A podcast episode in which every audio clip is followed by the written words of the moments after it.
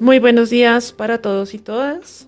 El día de hoy nos encontramos reunidos para hablar acerca de qué es el propósito compartido en el Colegio Montemorel. Hoy entonces nos encontramos. Mi nombre es John Freddy Buritica, rector de la institución. Hola, buenos días. Soy Luz Dari Fajardo, coordinadora de convivencia. Buen día, eh, soy la maestra de artes plásticas, Laura Zamudio. Y quien les habla, Jimena Castillo, em, también forma parte del cuerpo administrativo. Bueno, entonces vamos a comenzar por hablar acerca de qué entendemos como propósito compartido. Bueno, el propósito compartido realmente es como un objetivo o una meta eh, a la cual todos queremos llegar con diferentes acciones. Ese propósito compartido para mí es como tener clara cuál es la misión, cuál es la visión del lugar en donde estamos y es ese camino o esa ruta que nos va a llevar claramente a un objetivo claro.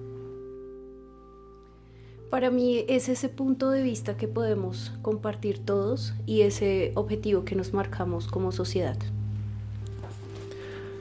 Yo quisiera también como, como agregar un poco y es esa intención que tenemos como seres humanos frente a un, a uno, a una, a un propósito, a un propósito.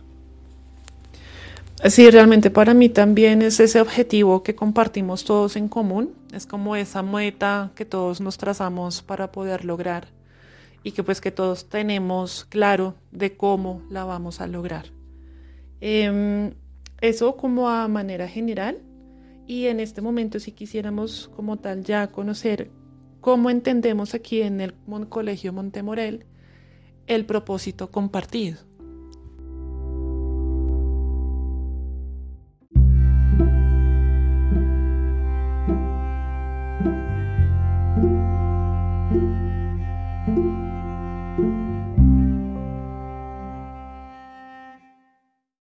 Bueno, ese propósito para el Colegio Montemorel eh, se enmarca como en vivir en conciencia.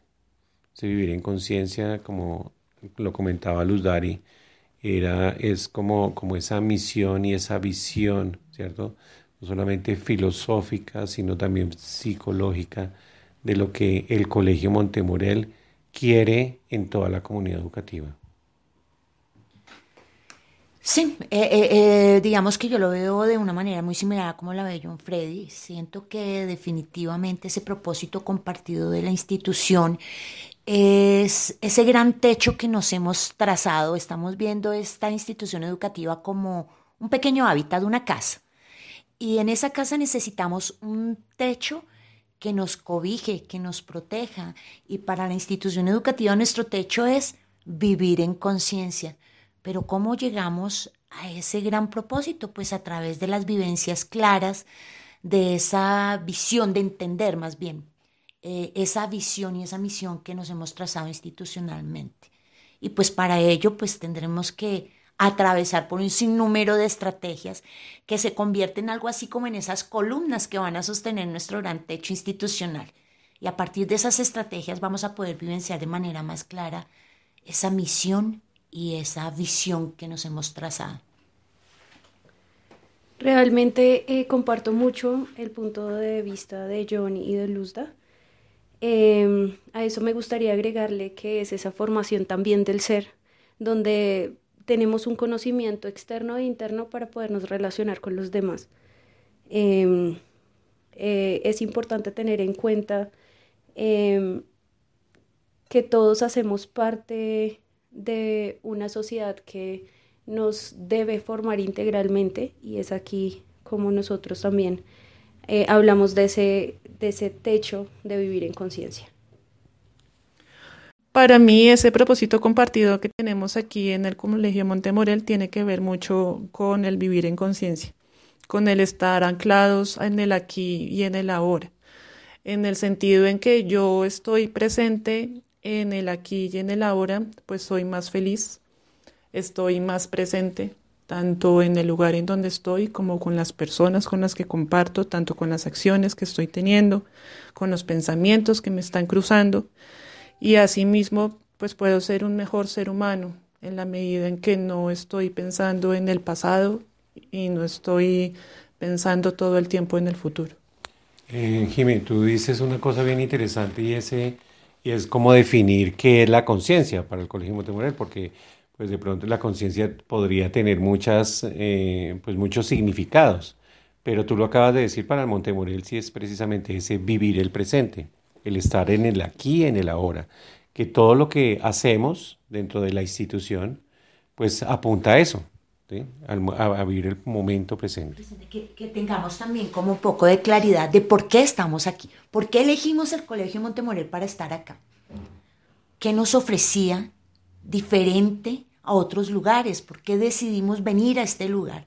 Entonces, tener claridad eh, de, de ese por qué, para qué decidimos venir y compartir todas esas vivencias acá en esta institución.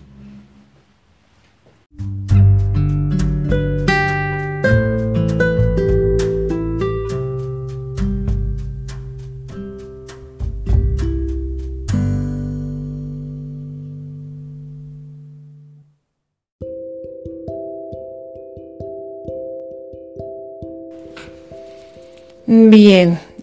Em, ¿Cómo llegamos nosotros a ese propósito compartido? ¿Qué acciones eh, realizamos aquí al interior del colegio? Eh, Laura nos comentaba ahora acerca de, ese conocimiento interno y externo. O sea, hay una parte que es el, el, ser humano es como el centro, el ser humano y el estudiante es como el centro de todo ese proceso. Entonces, ¿cómo a partir de ese reconocimiento de ese ser humano como, como persona, cómo se relaciona, pues a través de diferentes acciones que nosotros como institución podemos realizar eh, de ese reconocimiento del ser humano, a través de acciones específicas, como el trabajo, el reconocimiento de los valores, como el trabajo, por ejemplo, del, del trabajo de, de la pregunta. Para mí es importantísimo eh, es, el, es cómo, cómo le llega uno al estudiante a través de la pregunta. No solamente desde el conocimiento externo, desde las asignaturas, sino desde, desde el sentir, desde el sentir, desde el hacer, desde el pensar. Quería yo que es importantísimo. Bueno, siento que es súper importante recalcar esa parte del enaltecimiento del ser humano, ¿no? Eh, para nosotros, eh, como lo decía John Freddy, lo ratifico, el ser del estudiante es lo más importante. Y obviamente, alrededor del ser del estudiante, pues vienen otros agentes que también se convierten en muy importantes. La familia, los docentes, eh, las personas que compartimos el día a día. ¿Cómo tratamos de llegar a ese propósito a partir del Colegio Montemorel, bueno, con un sinnúmero de acciones y de estrategias que tenemos al interior. Tenemos esos espacios, eh, por ejemplo, de relajación que vivimos en el colegio. Esos espacios tienen una intencionalidad clara y es hacer primero atender a la persona del estudiante. Cuando llega al colegio, que se pueda conectar con él mismo, que pueda respirar de manera tranquila, que pueda evidenciar cómo se siente, cómo llegó al colegio y de esa manera poder entender eh, eh, esos estados también para que puedan iniciar un día de manera positiva y tranquila. Pero también tenemos otros espacios importantes, otras estrategias. Por ejemplo, es muy valioso los espacios que tenemos de las áreas psicofísicas, en donde buscamos a través del yoga pues el empoderamiento de la persona, eh, de todo lo que tiene que ver con sus componentes internos, pero también a través de, por ejemplo, las áreas eh, psicofísicas del kung fu. Cómo la persona también puede aprender a quietar su cuerpo, a manejar su cuerpo, a entender eh, todo lo que su cuerpo proyecta digamos que, que, yo evidencio que esos son espacios, además de la filosofía para niños, de esos espacios de encuentro, eh, de reflexión que se tiene al interior de la institución, del poder, eh, esos espacios de escucha en donde podemos entender al estudiante, al maestro, donde nos damos el permiso de, de entender que todos somos seres humanos y que traemos problemáticas distintas, pero que cuando las podemos socializar, cuando las podemos hablar de manera tranquila, quitándonos el miedo de ser juzgados, pues vamos a poder tener más tranquilidad para poder realizar nuestro quehacer de una manera más empática. Bueno, em, el aporte que el colegio le hace a toda una comunidad que corresponde a padres, alumnos, docentes, es muy bonito porque busca fomentar el desarrollo del ser humano. Em, esto permitiéndole generar eh, mentes sensibles a las particularidades de las personas y de la sociedad. Esto que acaba de mencionar Luz Dari me parece que es muy acertado porque teniendo en cuenta esto del propósito compartido, eh, es alimentar la perspectiva histórica del ser y sus evidencias prácticas. Eh, asimismo, buscamos como colegio y como comunidad darle importancia a los valores humanos. Y mm, esto con el fin de convertirlo también en una herramienta ética y personal. Es importante mencionar que desde mi asignatura, que es el arte, eh, esto se convierte en un momento de psicoterapia eh, donde se utilizan las artes plásticas como medio de recuperar y mejorar la salud mental y el bienestar emocional. Esto aportándole también a un desarrollo eh, social más significativo. específicamente podemos encontrar esta capacidad del arte como una forma de comunicarse, de comunicarse con todos, con una sociedad, de comunicarnos con nosotros mismos. Y este tipo de ejercicios nos ayudan a expresar, a comunicar sentimientos y facilitar de alguna u otra manera la reflexión eh, y la comunicación.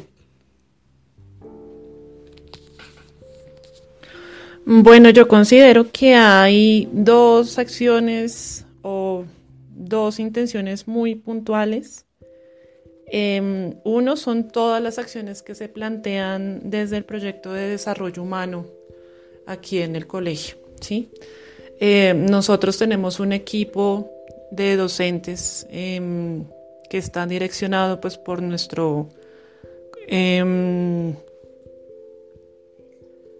está direccionado por, por, nuestro jefe de desarrollo humano, pues que es Diego Fernando.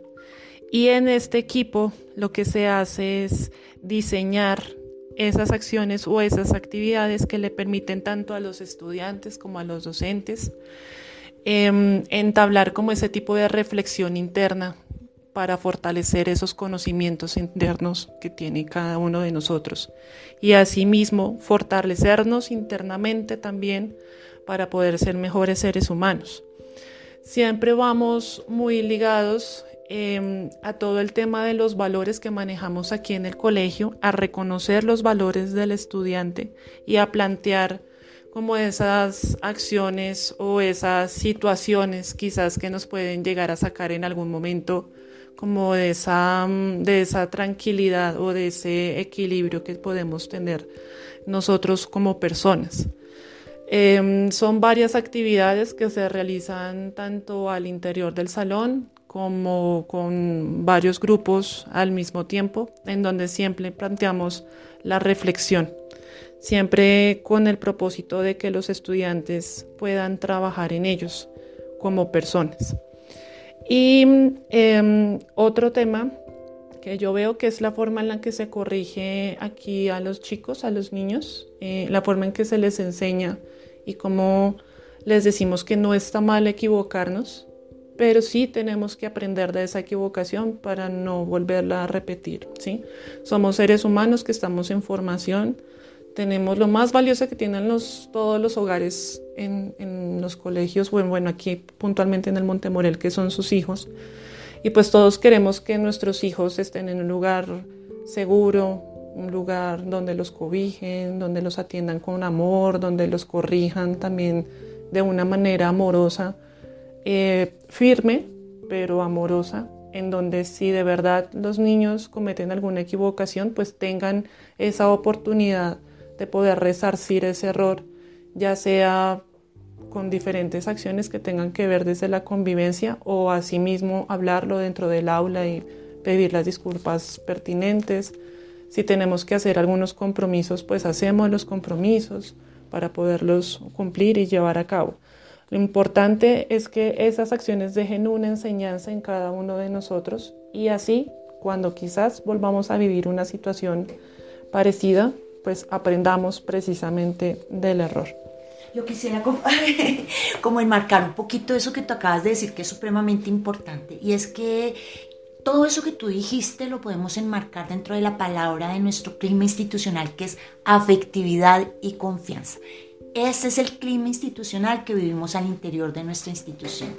Pero además también quisiera como complementar no solamente ese del clima de afectividad y confianza, sino cuando vemos al ser humano y al estudiante como un ser holístico, o sea, completo, que no es que le falte determinadas cosas, que esté fragmentado, sino que es un, ser completo, ¿no? Entonces creo que esa, ese propósito creo que es mucho más, más atinado, ¿no? a la percepción del ser humano que tenemos.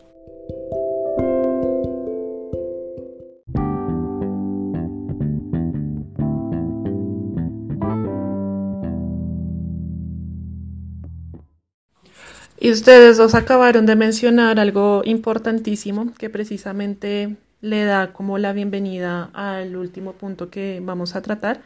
Y es precisamente es eso, que nos impide llegar o cumplir ese propósito compartido.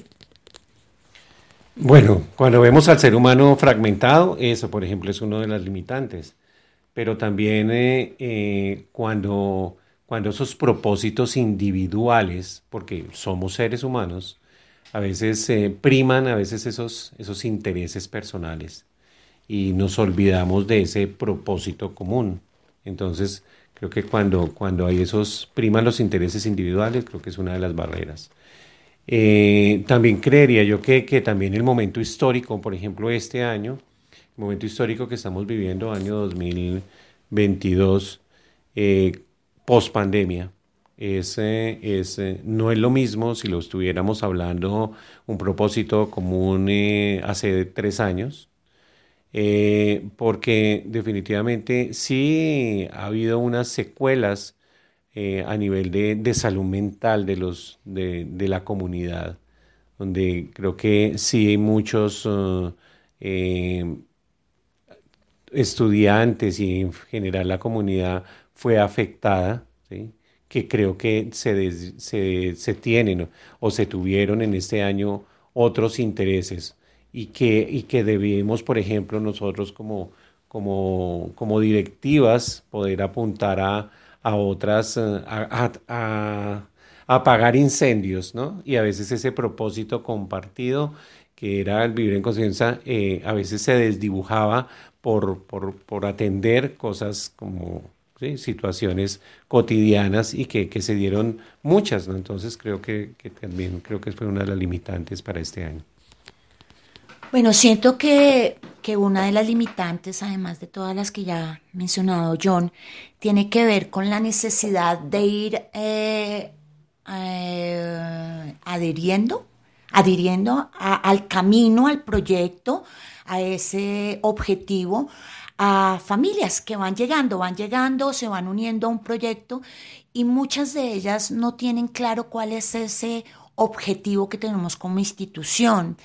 Eh, es mucho más fácil trabajar ese propósito compartido con personas que iniciaron desde muy pequeñas, familias que empezaron con sus niños muy pequeños y que poco a poco hemos ido creciendo eh, eh, en ese caminar, ¿no? En ese compartir ese camino. pero cuando entonces se adhieren en el camino otras familias, vienen con otros intereses, que es claramente lo que dijo John Freddy, y esos intereses a veces distorsionan un poco o nos detienen más bien, nos detienen en ese caminar más rápido hacia ese objetivo en común. Entonces, eh, eh, ese apagar incendios que dice John Freddy, siento que es eso, es esas eh, familias que se unen al proyecto y, no tienen claridad de este objetivo común, entonces tenemos que dedicarnos, parar, explicar, hacer procesos, intermediar, y eso nos detiene en la continuidad. Pienso que también es sano que ocurra, ¿no? Porque nos, invita a replantear también muchas cosas, eh, pero también hace un poco más lento quizás eh, eh, llegar a ese objetivo en común. Bueno, yo tengo un propósito compartido con mis compañeros porque eh, comparto mucho esa postura respecto a esto y siento que también afecta mucho que no todos tenemos los mismos valores y no les damos eh, esa importancia. Entonces por eso empiezan como estos choques em, en donde finalmente es difícil que, que, estos valores positivos nos beneficien a todos y, y pues por ende no mejoren como nuestro entorno social. Entonces digamos que es bonito llegar a un lugar donde se promueva eh, este tipo de trabajo de, eh, humanista, este, este, este tipo de, de trabajo eficaz para, para enmarcar el respeto eh, de, de, los derechos humanos y la legalidad hacia las personas, hacia la sociedad y hacia todos, hacia toda una comunidad. Yo creo que una de las cosas que nos impide quizás llegar a ese propósito compartido es quizás que por el afán de atender las situaciones del día a día, em, se nos olvida en ese afán seguir compartiéndole a los demás cuál es realmente ese propósito compartido nuestro, ¿sí? Como colegio. Siento que a veces es algo que se debe recordar eh, permanentemente, pues precisamente para no olvidarlo.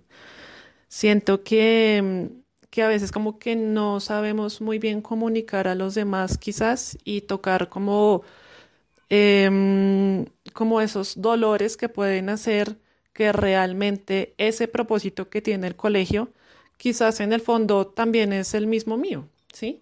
Pero en otras palabras, yo siento que quizás eso es lo que nos ha hecho como un poquito como la zancadilla en cierto momento, si se le puede decir así, de que realmente como, como todos, como, como seres humanos y como institución y como em, cuerpo humano que pertenece aquí al colegio, pues tengamos como un poquito más claro cuál es como ese propósito compartido.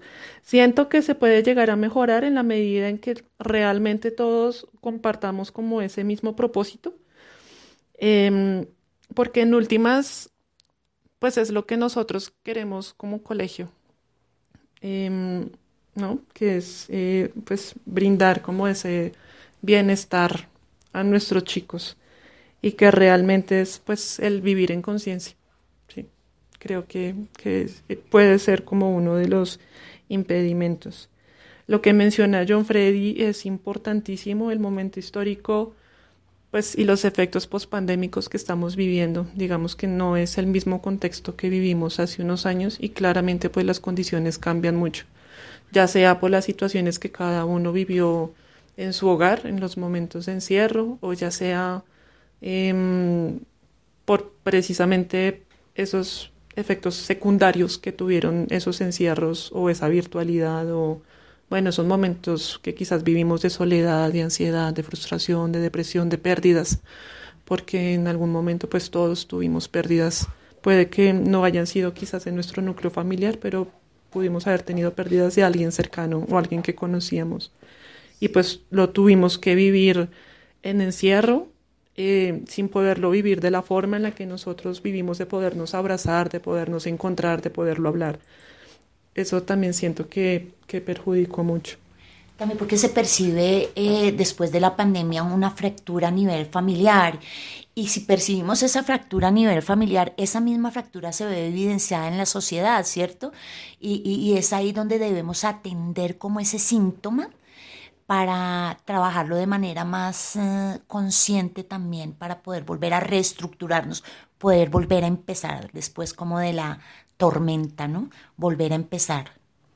Pero um, cuando uno hace esas reflexiones, esas autoobservaciones como institución, creo también es la oportunidad para redireccionar, ¿no? A veces sí nos perdemos, podemos perder en, esa, en ese propósito compartido pero cuando también hacemos esos saltos de reflexión, eh, de pares en el camino y es, es también, eh, somos humanos y es redireccionar y volver a ese propósito compartido que siempre va a ser el faro para toda la comunidad.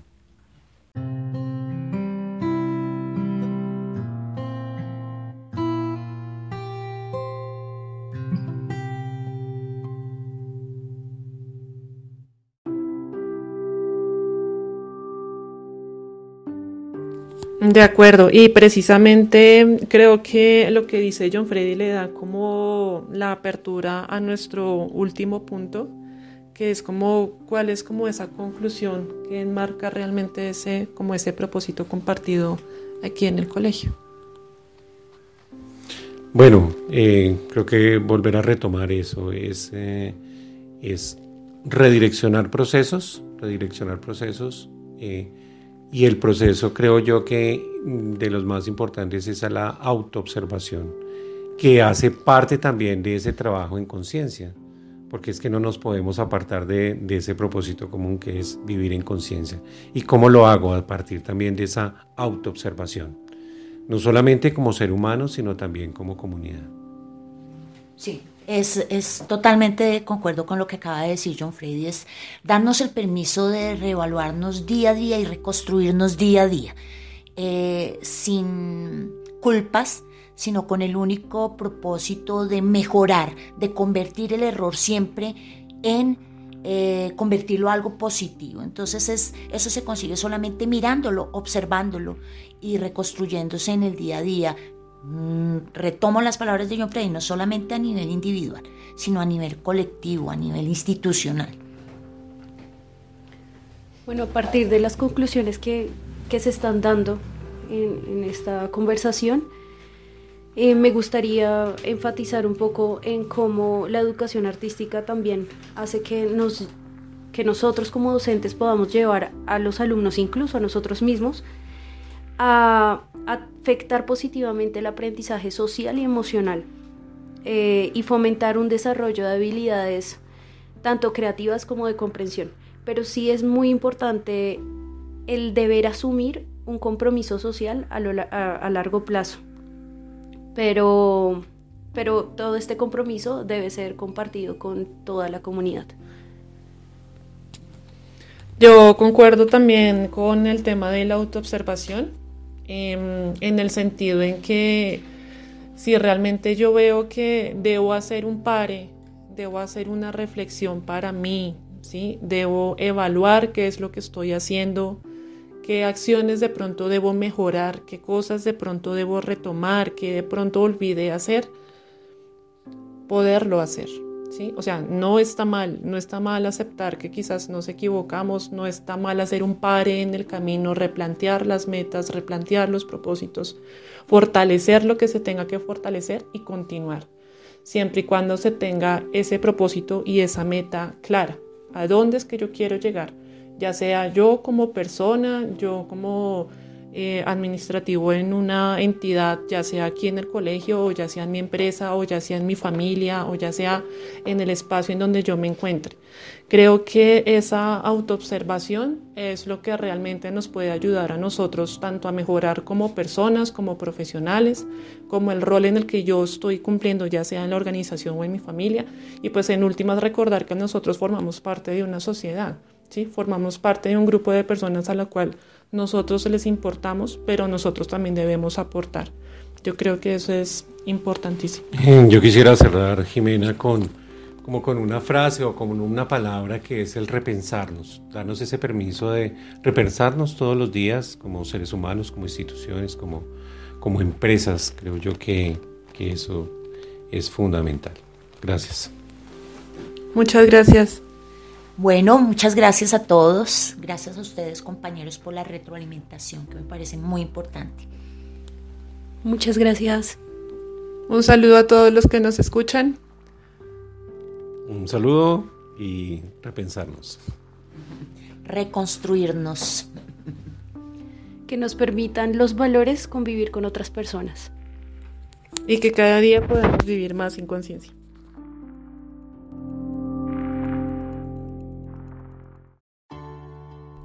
Acabas de escuchar uno de los programas de nuestro podcast Monte Morel, un proyecto y un medio de comunicación que busca unirnos aún más como comunidad. Busca y disfruta de los demás programas del podcast diseñados para cubrir diversos intereses. Danos un follow o activa las notificaciones para no perderte ninguno de los episodios de nuestros programas. Encuéntranos en Spotify, Apple Podcast, Google Podcast o Radio Public. O también a través de las redes sociales de nuestro colegio, Instagram, Facebook, YouTube o LinkedIn. Comparte nuestro contenido y ayúdanos a crecer.